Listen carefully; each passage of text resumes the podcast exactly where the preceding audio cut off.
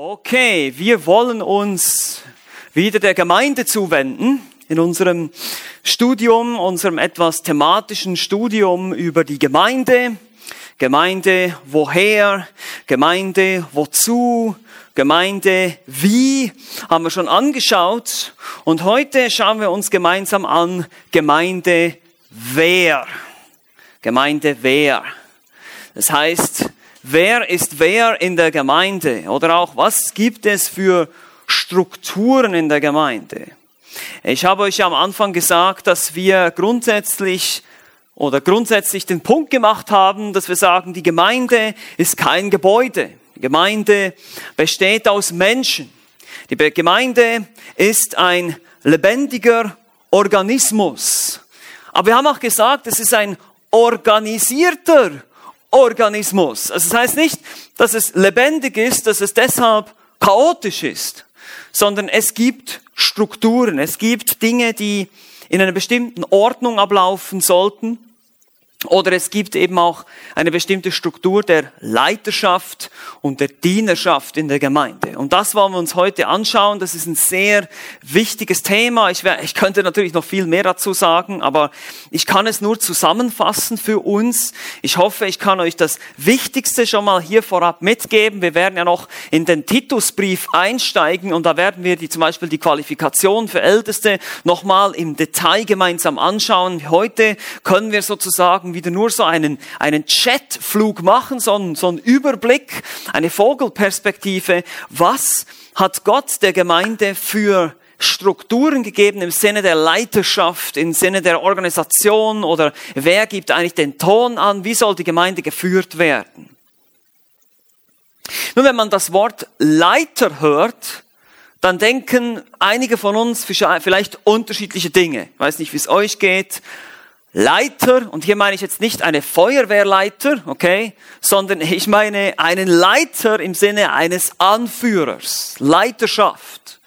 Und in der heutigen Geschäftswelt wird uns viel erzählt, was wahre Leiter sind. Habt ihr sicher auch schon gehört, oder?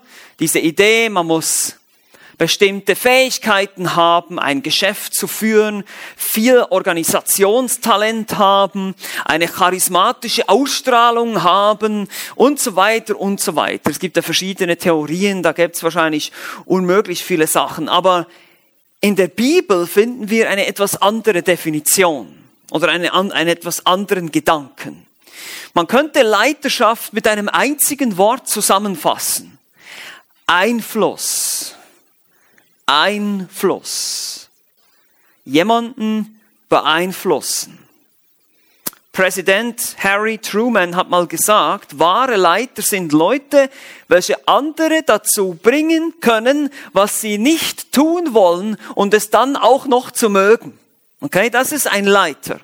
Es ist nicht einfach nur ein Kommandant, ein Polizist, der einfach rumkommandiert, sondern es ist jemand, der Einfluss nimmt. Ein anderer, ich glaube, das war General Eisenhower, soweit ich mich erinnern kann, hat mal die Leiterschaft mit einem Stück Faden verglichen. Er hat gesagt, wenn du dieses Stück, dieses Stück Faden versuchst über den Tisch zu schieben, dann geht das nicht. Das verrumpft, das, das lässt sich nicht so. Aber wenn du es ziehst, wenn du, wenn du es ziehst, dann geht es ganz einfach. Und so gehen Leiter voran. Sie nehmen Einfluss, indem sie vorangehen, in erster Linie durch Vorbild und Beispiel. Und das ist die Idee der geistlichen Leiterschaft in der Bibel. Das ist das, was wir bei Jesus sehen. Das ist das, was wir bei den Aposteln später sehen. Jesus kam in erster Linie nämlich um zu dienen, nicht um rumzukommandieren. Aber er hat trotzdem mit einer bestimmten Autorität gesprochen. Es war nicht so, dass Jesus keine Befehle gab, aber er lehrte. Er lehrte und durch seine Lehre beeinflusste er.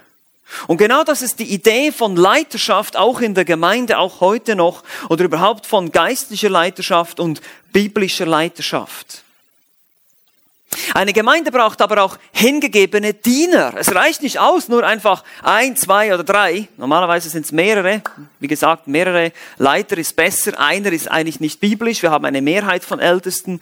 Aber wir haben Diener, die, wenn ein Leiter leitet, dann braucht es ja auch jemanden, der folgt. Deshalb gibt es eine Dienerschaft. Und da gibt es einerseits Diakone, da haben wir auch schon davon gehört, also ein Amt des Diakons. Und dann haben wir allgemein als Gemeindeglieder die Aufgabe zu dienen. Und deshalb schauen wir uns heute jetzt zwei unverzichtbare Strukturen der Gemeinde an. Das ist ganz einfach, wir haben nur zwei Punkte heute.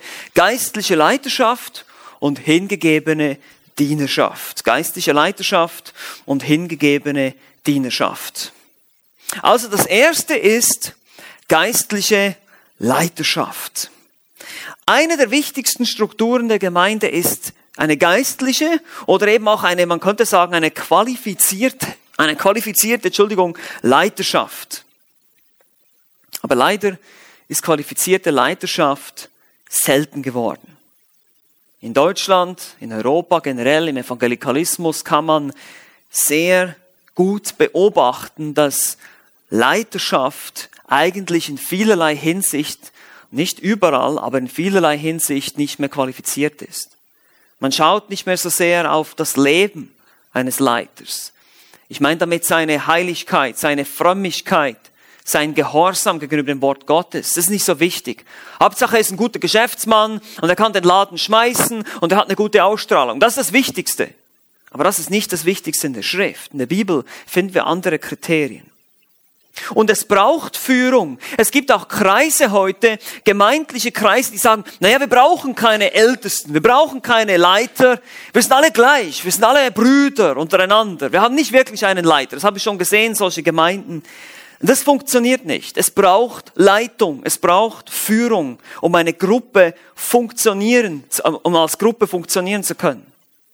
Es, Im Prinzip muss Einige müssen das Sagen haben, andere müssen folgen. So ist es normal. Auch in, auch in normalen Gesellschaftsstrukturen. Wenn ihr guckt, Staat und Bürger, in der Familie, Eltern und Kinder. Sobald diese Strukturen, diese Autorität und Unterordnung durcheinander gebracht wird, haben wir Chaos. Und das ist das, was wir übrigens heute sehen, unsere Gesellschaft.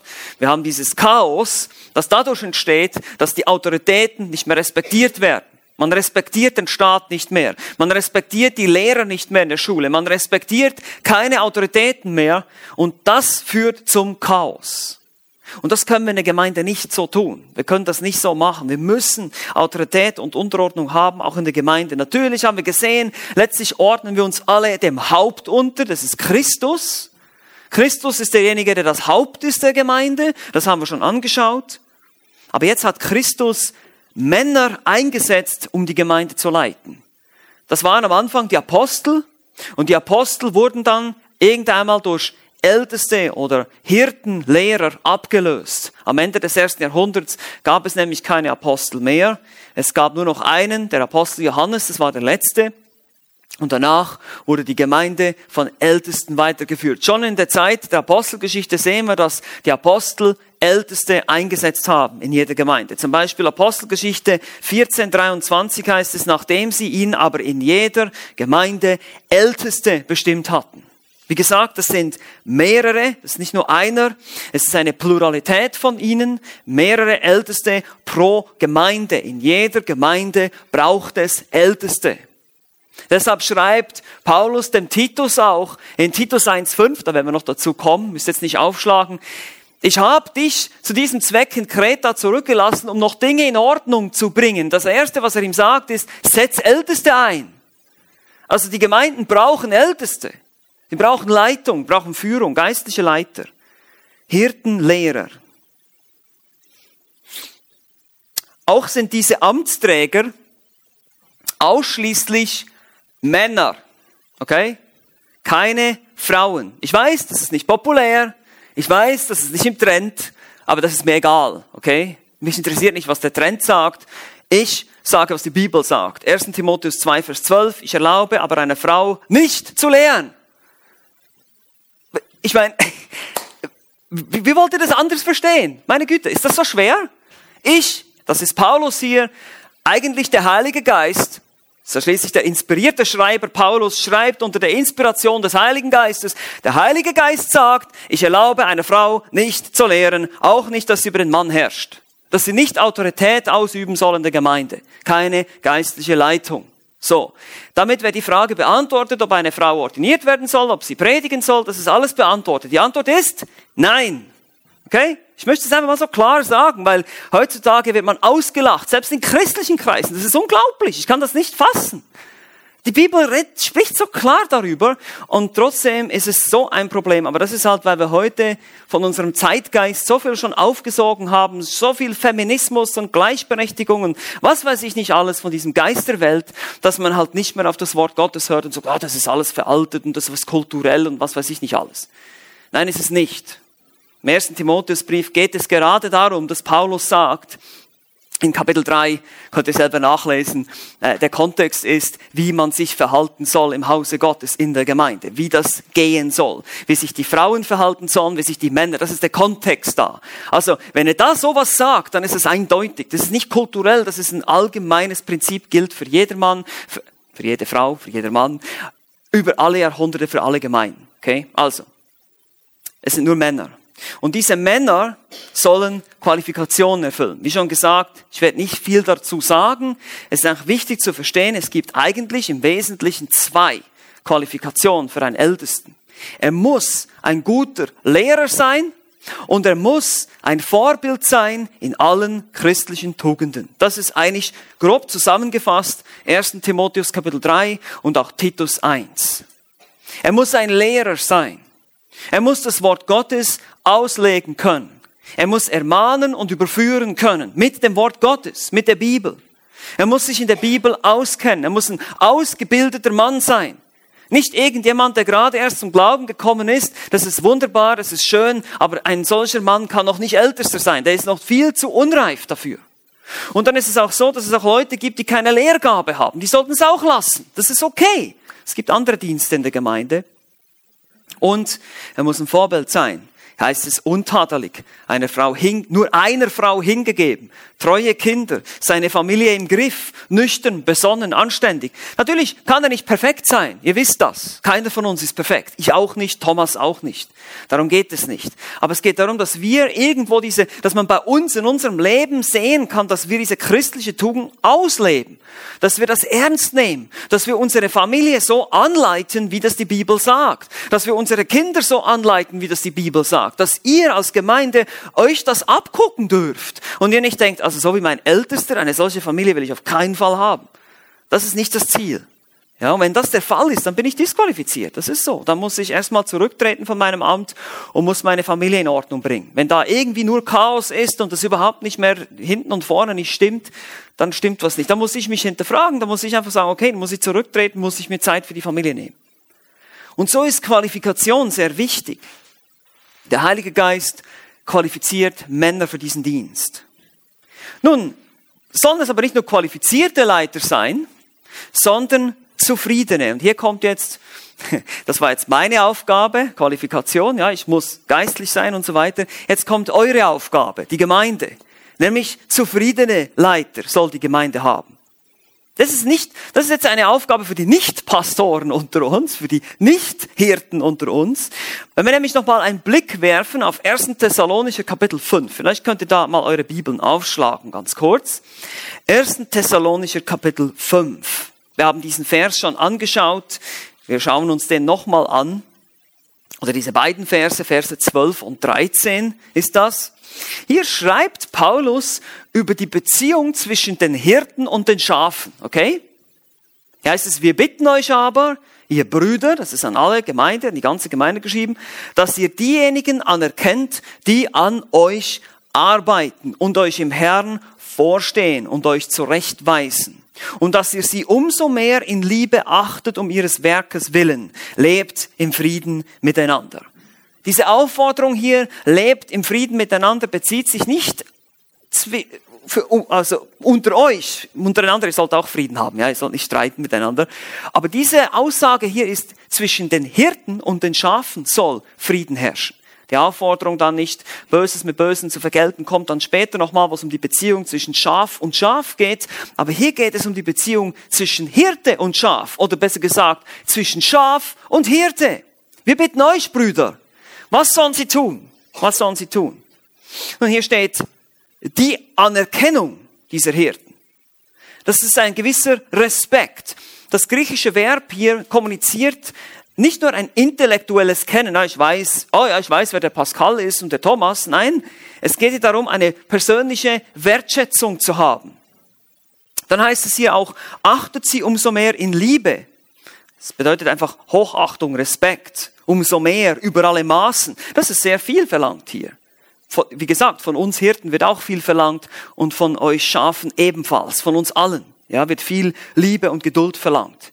Wir sollen auch liebevoll und barmherzig sein in unserer Leiterschaft. Wir sollen auch nicht euch die Bibel um den Kopf knallen, sondern sollen einfühlsam sein. Und genauso müsst ihr uns auch verstehen und uns auf uns Rücksicht nehmen und liebevoll uns achten.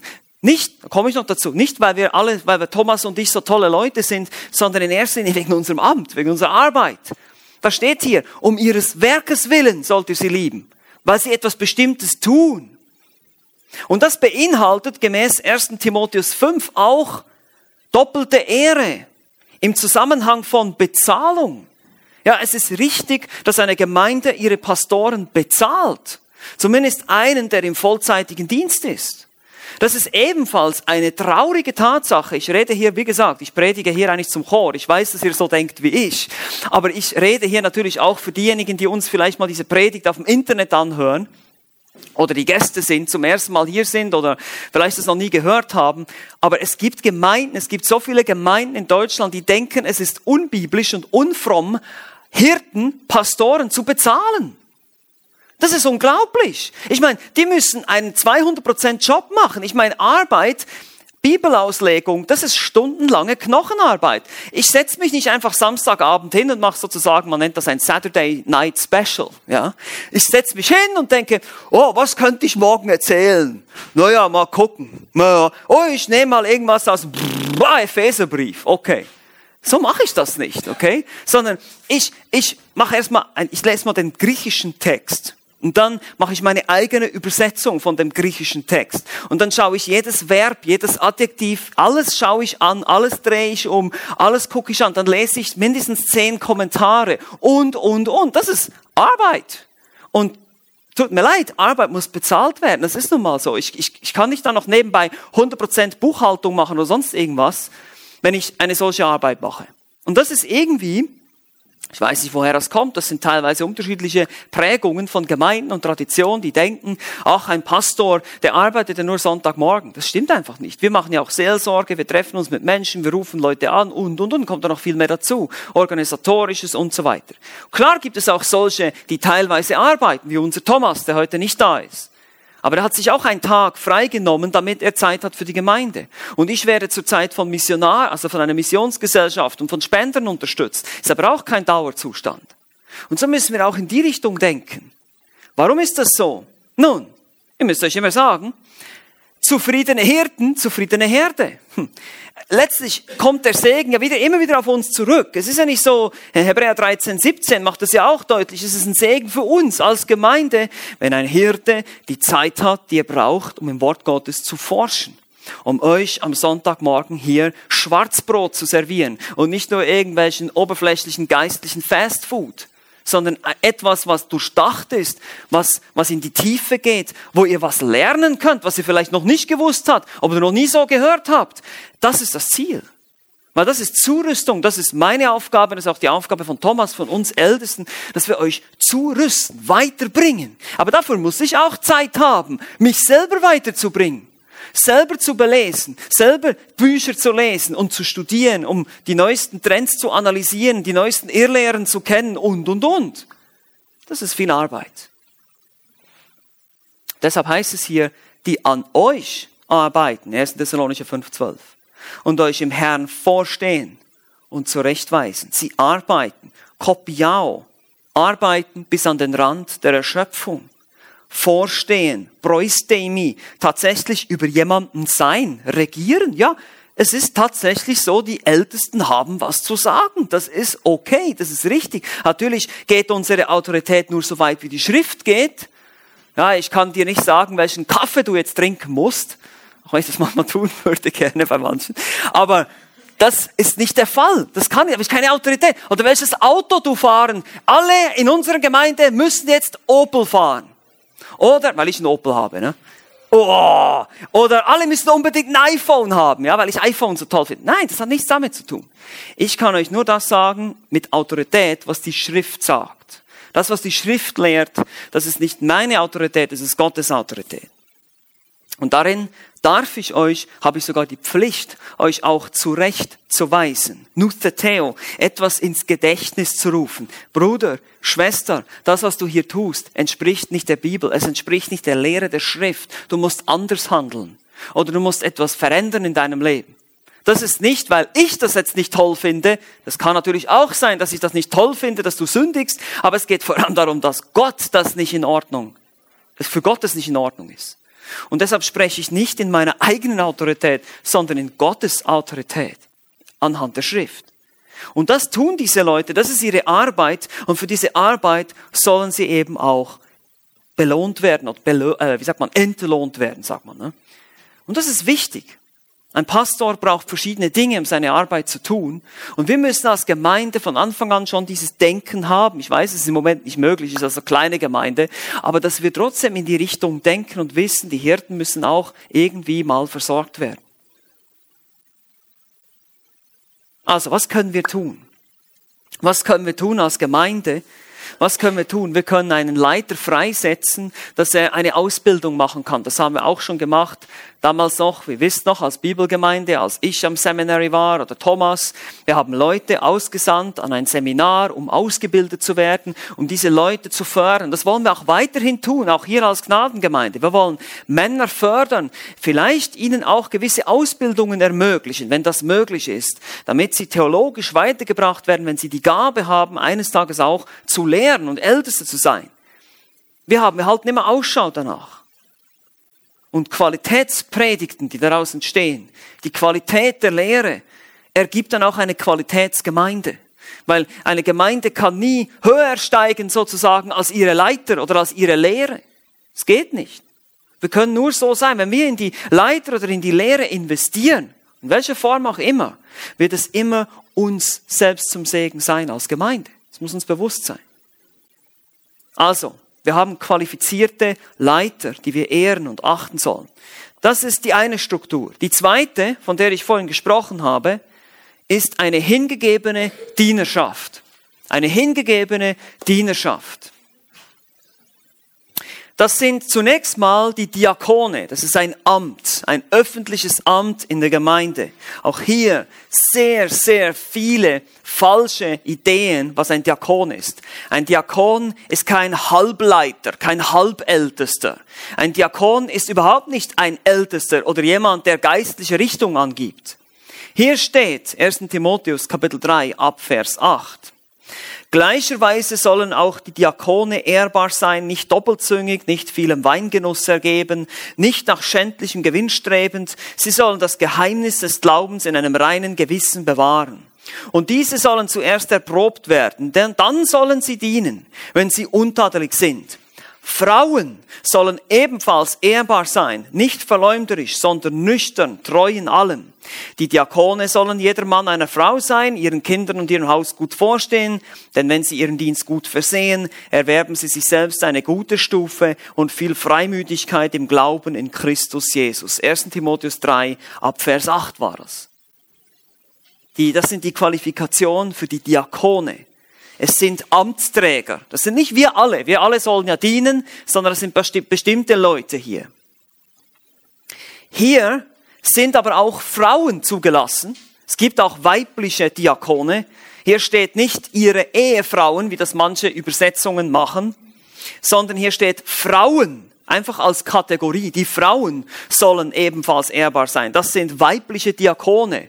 Leider gibt es im Griechischen kein weibliches Wort für Diakonos, das ist männlich, und deshalb musste er hier die Kategorie Frauen ohne Artikel verwenden.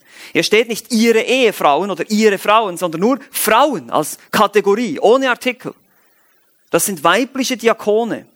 Und diese Diakone, das sind Diener. Das sind keine Geist, das ist keine geistliche Leitung. Sie müssen auch nicht lehrfähig sein. Deshalb können sie auch Frauen sein. Das ist der Punkt hier. Und sie sollen den Glauben in einem reinen Gewissen bewahren. Das heißt, sie sollen im Prinzip leben, was sie glauben. Sie sollen den Glauben sicherlich verstehen. Sie sollen geistlich reife Menschen sein. Und dadurch werden sie sich einen ehrenhaften Platz in der Gemeinde verdienen. Diese gute Stufe, wie sie hier genannt wird. Diese Diakone sind die rechten Hände der Ältesten sozusagen.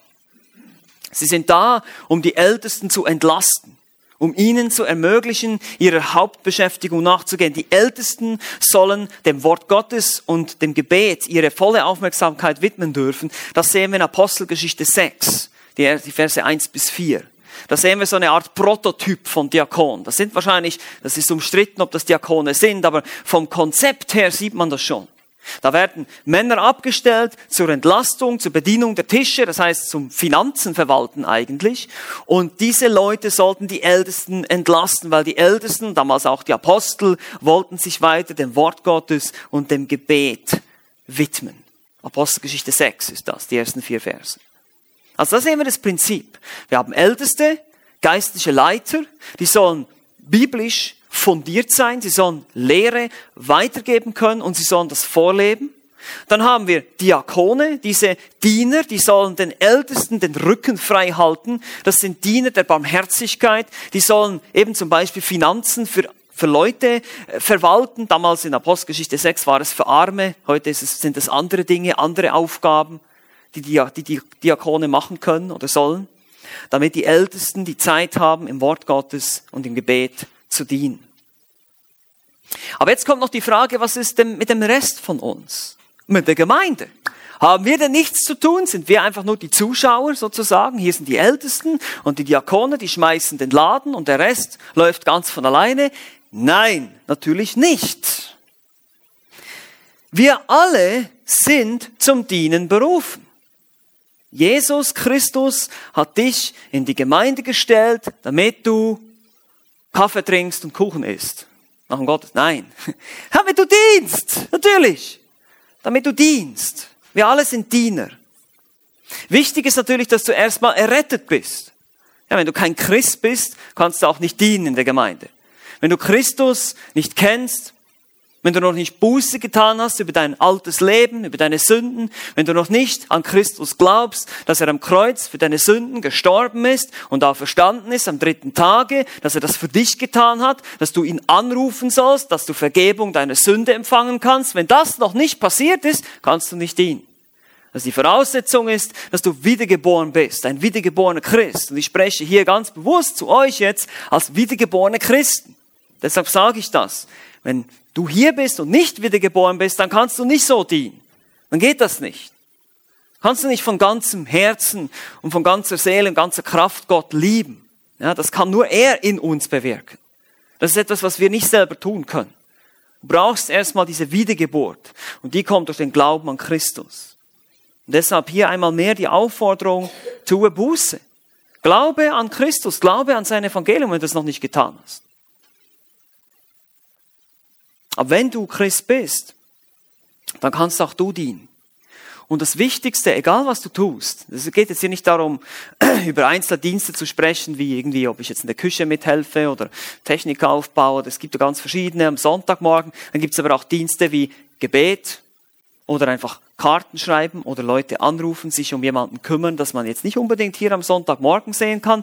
Das sind alles Dienste, alles Dienste, sei das im Hintergrund oder im Vordergrund, wo immer du dienst. Wichtig ist, dass du verstehst, warum und wozu du dienst.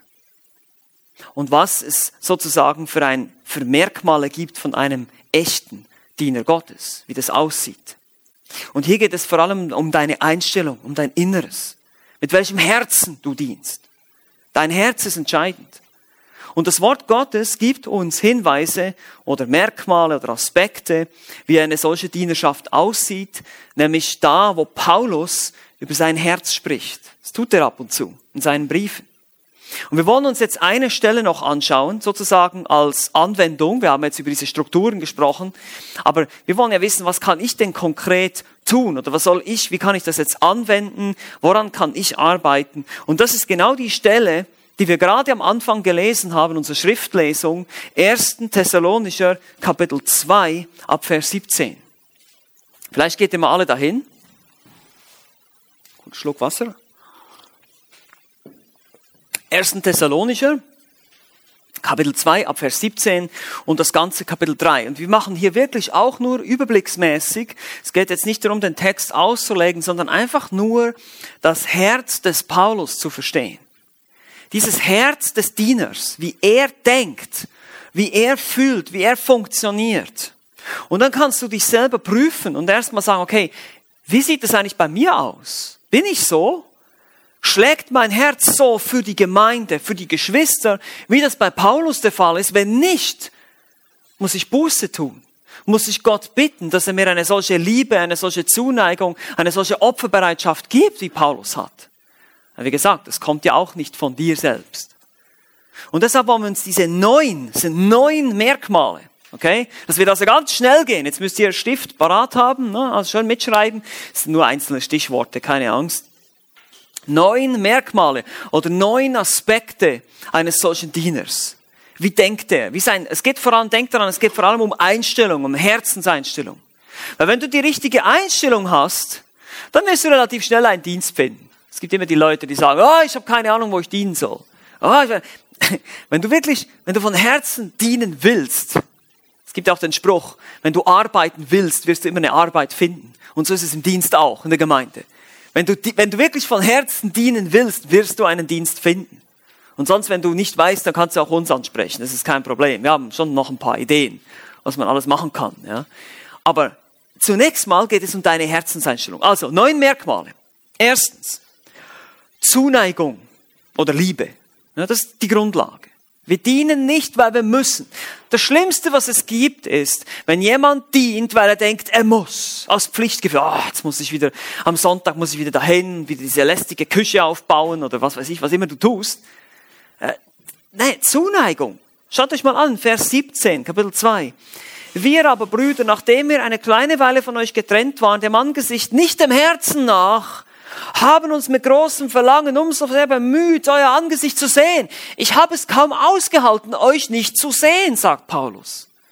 Das ist eine Einstellung. Ich habe mich so gesehnt nach euch, Geschwistern. Wie ist es bei dir? Wie ist es bei uns? Sehnen wir uns auch nach der Gemeinschaft mit den Geschwistern? Haben wir auch dieses, diese Zuneigung, dieses Sehnen? Das ist das Erste, was ein wahrer Gläubiger hat. Im Johannesbrief steht auch, wenn du deine Geschwister liebst, kannst, wenn du deine Geschwister nicht liebst, dann kann es nicht sein, dass du Gott wirklich liebst, weil Gott hat diese Geschwister dir vor die Nase gestellt in die Gemeinde, damit du ihnen dienst. Das soll unsere Einstellung sein. Liebe. Paulus beschreibt sich und seine Mitarbeiter wie Waisenkinder, die getrennt waren. Wir haben diese Trennung kaum ausgehalten von euch. Die Frage ist, zieht es dich auch so in die Gemeinschaft? Also Zuneigung. Zweitens, Wachsamkeit. Vers 18. Vers 18, Wachsamkeit. Darum wollten wir auch zu euch kommen. Ich, Paulus, einmal, sogar zweimal, doch der Satan hat uns gehindert. Der Apostel war sich bewusst, es gibt einen Feind, es gibt jemanden, der gegen uns arbeitet. Und so ist er wachsam. Er ist wachsam. Er ist nicht einfach gleichgültig gegenüber den Gefahren, die es gibt, gegenüber den Machenschaften des Teufels, mit denen er natürlich auch die Gemeinde vernichten will, sondern er ist auf der Hut. Er achtet darauf, welche Lehren sind im Umgang, äh, im, im Umlauf in der Gemeinde. Welche Bücher werden gelesen von den Geschwistern? Gibt es da irgendwelche Dinge, die ungesund sind? Das ist nicht nur meine Aufgabe als Pastor, sondern es ist jedem seine Aufgabe. Wenn jemand von, von euch jemanden kennt in der Gemeinde, liest irgendein komisches Buch und man sagen muss, oh, was ist denn das für eine Lehre, was, was zieht der sich da rein? Dann müssen wir mal, müssen wir hingehen und sagen, hey Bruder, äh, weißt du nicht, was du da liest, was, was, was das für ein Lehrer ist, denn du da, dieser Autor, was der, was der für Lehren verbreitet, das ist gefährlich, pass auf, sei auf der Hut. Wachsamkeit. Drittens, hm, Erwartung Verse 19 bis 20. Erwartung. Denn wer ist unsere Hoffnung oder Freude oder Krone des Ruhms? Seid nicht auch ihr es vor unserem Herrn Jesus Christus? Bei seiner Wiederkunft? Ist das nicht interessant? Ich meine, normalerweise sagen wir doch immer als Christen, wir freuen uns am meisten auf den Himmel. Ist es nicht so? Ich hoffe, das ist so für euch, oder? Freut ihr euch auf den Himmel?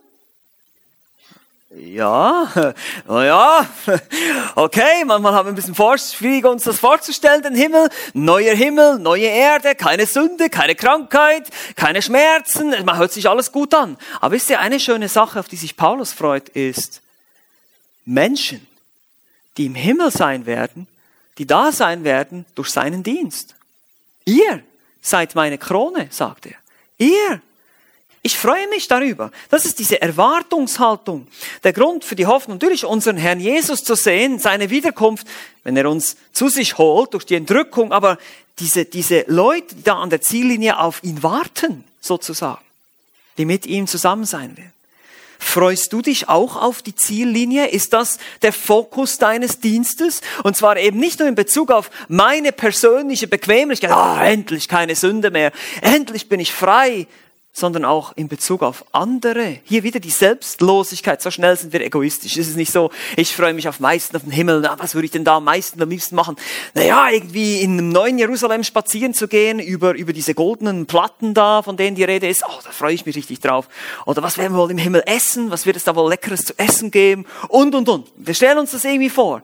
Aber denken wir auch an andere, die mit uns Gemeinschaft haben werden? Freuen wir uns, diese Leute zu sehen? Das ist die Ziellinie, die Paulus im Auge hatte, im Dienst. Und wenn ich diene in der Gemeinde, sollte ich diese anderen Menschen, Geschwister, die ich dann mit ihnen zusammen die Ziellinie überqueren, sagen, im Kopf haben und mich freuen darüber. Und das führt dann viertens zu Opferbereitschaft. Opferbereitschaft. Vers 1 im Kapitel 3. Weil wir es nicht länger aushielten, hier wieder diese, diese Liebe, diese Zuneigung von Paulus. Zogen wir es daher vor, allein in Athen zu bleiben. Paulus blieb allein zurück. Er sandte Timotheus. Er war bereit, allein zu bleiben, sozusagen. Timotheus war ein wichtiger Mann. Das war nicht einfach so ein, so ein kleines Ding für ihn. Ja, dann nehmt mal den Timotheus. Ich kann den sowieso nicht gebrauchen. Das, ist, das war nicht so. Timotheus war ein sehr, sehr wichtiger Mann. Und Paulus hat den gesandt, gesagt, ich sende euch Timotheus weil ich mich so um euch sorge, also ich bin bereit zu verzichten, Opfer auf mich zu nehmen, auf meinen Mitarbeiter zu verzichten. Macht die Arbeit hier alleine weiter. Und so ist es überall, wenn ihr in der Welt guckt. Wer von euch ist Sportler? Wer betätigt sich sportlich? Hände hoch. Komm, Sportler. Also Kevin weiß ich, dass er Sport treibt. Tu nicht so. Macht bisschen mit hier. Nur gucken, ob ihr noch wach seid, ja? Und wer unter uns macht Musik? Ja, machen auch einige. Ihr müsst, um gut zu sein, müsst ihr was? Ihr müsst üben, üben oder trainieren, an die Geräte hängen. Ja, immer wieder, immer wieder. Und ihr nehmt Opfer auf euch. Ja, die Athleten ganz besonders, die verzichten auf bestimmte Nahrungsmittel, die verzichten auf bestimmte Dinge, weil das nicht gut ist für ihren Körper. Und so ist es auch bei uns im Dienst. Ich muss, ich, ich kann mir, das wird etwas kosten, der Dienst. Das ist nicht, ich muss mich bereit, ich muss bereit sein, irgendwas zu opfern, vielleicht meine Freizeit, vielleicht meine Bequemlichkeit, irgendwelche Dinge, wie Paulus hier uns das auch vorlebt, immer und immer wieder. Und so wird Paulus, vergleicht er uns ja auch mit Spitzensportlern in 1. Korinther 9, wo es um die Disziplin geht. Also Opferbereitschaft. Bin ich bereit zu verzichten um der Geschwister willen? Bin ich bereit, auf meine Bequemlichkeit zu verzichten, um irgendwas, mit irgendjemandem eine extra Meile zu gehen? Vielleicht, wenn ich das nicht mal müsste. Vielleicht bin ich das nicht mal schuldig, aber ich tue es trotzdem.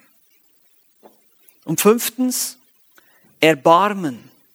Hm, ist interessant hier, er sagt dann eben in Vers 2, und sandten Timotheus, unseren Bruder, der Gottes Diener und unser Mitarbeiter am Evangelium von Christus ist, damit er euch stärke und euch tröste in eurem Glauben. Wie gesagt, Paulus hatte nicht nur dieses Anliegen für seine Geschwister in Thessalonisch, dass sie mit ihm die Ziellinie überqueren würden, sondern auch hier, im Hier und Jetzt, dass sie getröstet werden, dass sie gestärkt werden. Er hatte Erbarmen, das heißt, seine Liebe bekam Hände, er tat etwas. Ja, das ist Erbarmen. Wenn die Liebe Hände bekommt, wenn wir irgendwas tun, dann erbarmen wir uns und helfen jemandem. Oder stärken jemanden. Oder trösten jemanden. Diese Opferbereitschaft führt zu diesem Erbarmen. Ich, ich gebe mich selbst auf. Meine Bequemlichkeit und meinen Luxus, was immer ich habe, oder meine Freizeit, mein Hobby, ich gebe das auf, um Christus zu dienen und den Geschwistern zu dienen. Oder meine Fähigkeiten, meine, meine Kraft gebe ich dahin für die Geschwister, damit sie erbaut, sie getröstet und sie gestärkt werden. Das ist die Einstellung des Paulus. Das ist sein Herz hier. Seht ihr das? Dass ihr gestärkt werdet und getröstet in eurem Glauben. Diese Leute haben Verfolgung gelitten. Das muss man natürlich auch wissen. Die Thessalonicher wurden verfolgt. Das war nicht einfach da. Hm, wie sehr bin ich überhaupt interessiert am Wohl des anderen, muss ich mich fragen. Immer wieder muss ich mir diese Frage stellen. Wie sehr interessiert mich das Wohl des Nächsten? Und wie schnell und wie einfach bin ich doch nur an meinem eigenen Wohl interessiert. Sechstens, wir haben schon gesehen, Wachsamkeit und jetzt kommt der Beschützerinstinkt. Beschützer. Wir wollen einander schützen. In den Versen drei bis fünf schreibt Paulus niemand, dass niemand wankend werde in diesen Bedrängnissen. Hier seht ihr die Verfolgung. Denn ihr wisst selbst, dass wir dazu bestimmt sind. Als wir nämlich bei euch waren, sagten wir euch voraus, dass wir Bedrängnisse erleiden müssten. Und so ist es auch gekommen, wie ihr wisst. Darum hielt ich es auch nicht mehr länger aus, sondern erkundigte mich nach eurem Glauben, ob nicht etwa der Versucher euch versucht habe und unsere Arbeit umsonst gewesen sei der Versucher, der Teufel, hier einmal mehr, der Satan, hätte sie versucht und weggezogen vom Glauben. Durch Entmutigung, durch Verfolgung, durch Druck. Und dann wäre Paulus Arbeit umsonst gewesen. Also er hat diesen Beschützerinstinkt. Ich meine, wer von uns hier ist Eltern von Teenagern? Hände hoch. Ah okay, sind doch schon einige. Ihr kennt das vielleicht, dieses Gefühl. Wenn euer Teenager abends lange wegbleibt und ihr denkt, wo ist er bloß? Oder wo ist sie bloß? Wann kommt er denn nach Hause? Hey, es ist schon 10 Uhr, ich weiß nicht was. Und dann hat man diese Angst und, und diese Sorge, das ist Beschützerinstinkt, okay? Und das ist dieser Beschützerinstinkt, den Paulus hatte für seine Geschwister. Er machte sich ganz einfach Sorgen. Nicht sündige Sorgen, sondern echte, gute, liebevolle Sorgen. Das kann man auch. Sorgen sind nicht immer schlecht, ja. Wenn man sich um jemanden sorgt, jemanden kümmert, denkt, oh, was ist bloß mit der Person? Was ist mit anderen? Wo ist er nur, ja? Er ist ja da. Aber versteht ihr, was ich meine? Dieses Gefühl, und das ist das, was Paulus hier ganz klar zum Ausdruck bringt. Ich, ich hielt es nicht mehr aus. Ich wollte wissen, ob ihr der Versuchung erlegen seid des Teufels, ob ihr dem Druck nachgegeben habt. Ich wollte das wissen. Und deshalb habe ich ihn zu euch geschickt, den Timotheus, um euch zu stärken. Und dann kommt siebtens der Trost. Das erlebt ihr auch im Dienst. Das erlebte Paulus auch im Dienst. Hier, die Verse 6 bis 8. Nun aber, da Timotheus von euch zu uns zurückgekehrt ist und gute Nachricht gebracht hat, das war übrigens der Grund, warum er den Brief schreibt, Paulus hier, den Thessalonischen Brief, weil er diese gute Nachricht von Timotheus bekommt von eurem Glauben und eurer Liebe und dass ihr uns alle Zeit in guten Andenken habt und danach verlangt, uns zu sehen, gleich auch wie wir euch. Da sind wir deshalb, ihr Brüder, bei all unserer Bedrängnis und Not getröstet worden. Durch euren Glauben. Denn nun leben wir, wenn ihr feststeht im Herrn. Wow! Wie ist es mit dir? Ich meine, ich denke immer so, boah, Paulus. Ich meine, die Thessalonischer, äh, man könnte fast sagen, wenn es den Thessalonischen gut geht, geht's Paulus gut. Wenn es den Thessalonischen schlecht geht, geht's Paulus schlecht. Ist es bei dir auch so? Wenn es der Gemeinde schlecht geht, geht es dir auch schlecht? Wenn es der Gemeinde gut geht, geht es dir auch gut?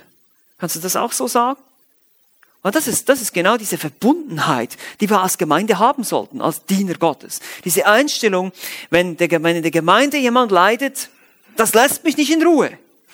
Das lässt mich, ich muss wenigstens für die Person beten oder sie mal anrufen oder mal kurz nachfragen, wie geht's dir, wenn jemand krank ist zum Beispiel jetzt im Moment oder so.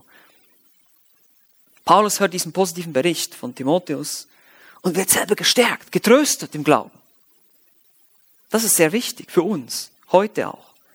Erlebst du diesen Trost, wenn es anderen gut geht? Manchmal neigen wir sogar dazu, dass wir neidisch sind, wenn andere Erfolge, geistliche Erfolge verzeichnen. Nein, das sollte, das sollte nicht so sein.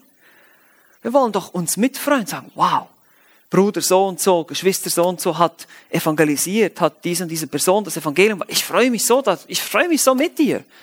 Ich, weil mich tröstet das, mich ermutigt das auch. Und Paulus tröstete das am meisten, wenn die Christen den richtigen Weg gingen. So war es auch bei Johannes, dem Apostel, als er geschrieben hat im dritten Johannesbrief, ich habe keine größere Freude, als dass meine Kinder in der Wahrheit wandeln. Ist es auch deine Freude im Dienst, wenn du sehen kannst, wie Geschwister um dich herum durch deinen Dienst in der Wahrheit wandeln? Das ist nicht nur immer der Lehrdienst, das kann auch ganz praktische Hilfe sein, mit denen du andere ermutigst. Und dann erlebst du diesen Trost. Oder eben auch achtens, Nummer acht, Freude. Ja, meine Lieben, Dienst ist Freude. Das, ist, das darf nicht so ein, so ein Zähneknirschendes, ah ja, ich muss jetzt wieder dienen hier, ja. Ich Sklave, ja. Nein, das sollte Freude sein. Seht euch das mal an, Vers 9 sagt Paulus, denn was für einen Dank können wir Gott euretwegen abstatten für all die Freude, die wir um euretwillen haben vor unserem Gott. Wow, hey, es gibt keine größere Freude für mich, sagt Paulus, als von eurem Glauben, eurer Liebe, eurem Wachstum, eurem Erfolg. Und im ersten Kapitel schreibt er auch noch von der evangelistischen Bemühung. Das Wort ging aus durch ganz Mazedonien, die Thessalonischer. Boah, von denen spricht jedermann. Das ist die Supergemeinde. Boah, ich freue mich total. Ist das so bei dir? Wenn andere Erfolg haben? Ich meine jetzt Christ, im christlichen Bereich. Vielleicht sogar, wenn andere Gemeinden mehr Erfolg haben als wir. Dass wir dann neidisch sind. Ja, diese, was immer. Ja. ja, wie schnell kann das passieren? Sind wir ehrlich? Ja, sind wir ganz ehrlich. Das ist einfach so. Wir sind Menschen. Ich weiß das. Aber wir müssen hier das richtige Denken haben, wie Paulus. Ich sage, wow, ich freue mich so. Ich bin so da. Ich, ich, ich danke Gott für dein Wachstum, für dein Vorankommen. Ich freue mich drüber. Und meine Lieben, so ist es für uns auch. Als Älteste, Thomas, ich spreche sicher auch Thomas aus dem Herzen, auch wenn er jetzt nicht da ist, aber er bestätigt es auf jeden Fall, dass wir uns freuen, wenn ihr wachst. Wenn ihr vorankommt im Glauben. Wenn wir sehen, boah, die haben sich verändert. Schwester so und so, Bruder so und so, ist gewachsen im Glauben. Das ist die größte Freude im Dienst. Für mich auf jeden Fall. Ich preise den Herrn, ich danke ihm dafür, weil ich weiß, es ist nicht durch meine Kraft geschehen, aber das ist wunderbar. Paulus hatte diese Einstellung. Und das kannst du auch haben, diese Freude.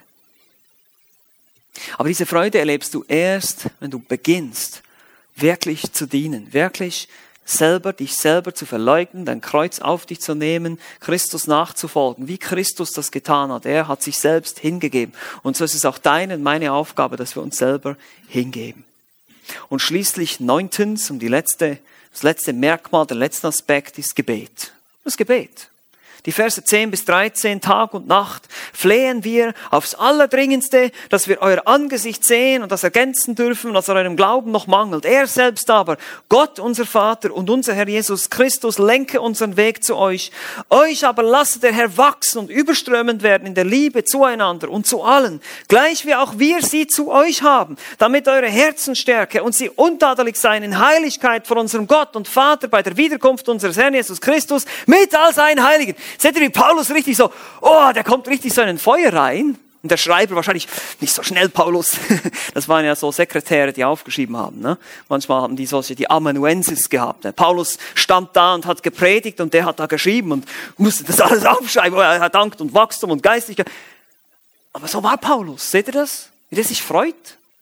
Und wie er dann ins Gebet geht, wie er begeistert ins Gebet geht und sagt, ich bete, ich kann gar nicht anders. Ich falle auf meine Knie und bete für euch. Ich freue mich so darüber.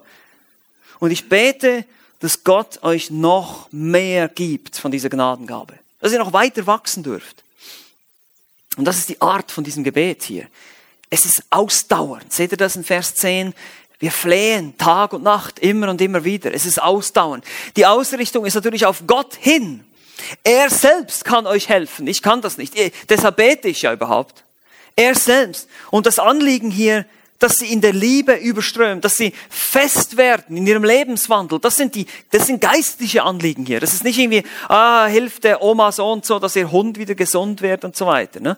Sondern das sind, das sind wirklich geistliche Anliegen hier. Da sagt man nicht, dass wir nicht füreinander beten können, dass wir gesund werden, aber ihr wisst, was ich meine. Manchmal beten wir für so Dinge, wo man sagen muss, Leute, wir müssen, wir müssen uns fokussieren und sagen, was ist wirklich wichtig? Wichtig ist, dass ihr geistlich wachsen könnt, dass ihr in der Heiligung zunehmt. Und dann seid ihr auf der sicheren Seite, weil ihr betet dann nämlich im Willen Gottes. Ja? Das ist der Wille Gottes, eure Heiligung. 1. Thessalonicher Kapitel 4 steht da. Okay, dann weiß ich, okay, es ist Gottes Wille. Nicht in erster Linie, vielleicht will Gott gar nicht, dass Schwester so und so gesund wird. Das wissen wir nicht. Weil wer hat diese Krankheit in ihr Leben gebracht? Gott. Er ist souverän.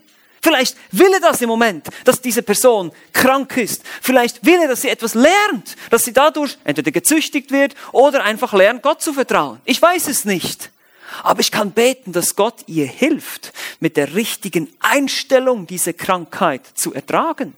Und wenn es dein Wille ist, Herr, dann kannst du sie heilen. Das wäre ein richtiges Gebet. Aber nicht, oh Herr, bitte heile sie oder heile mich jetzt von diesen Kopfschmerzen und so und ja, nimm mir das jetzt weg, ich mag nicht mehr, ich habe keinen Bock mehr. Das ist kein geistliches Gebet. Ich weiß, dass wir das manchmal tun. Schuldig, ich auch, ja. Oder dann nimm einfach ein Aspirin, es geht auch.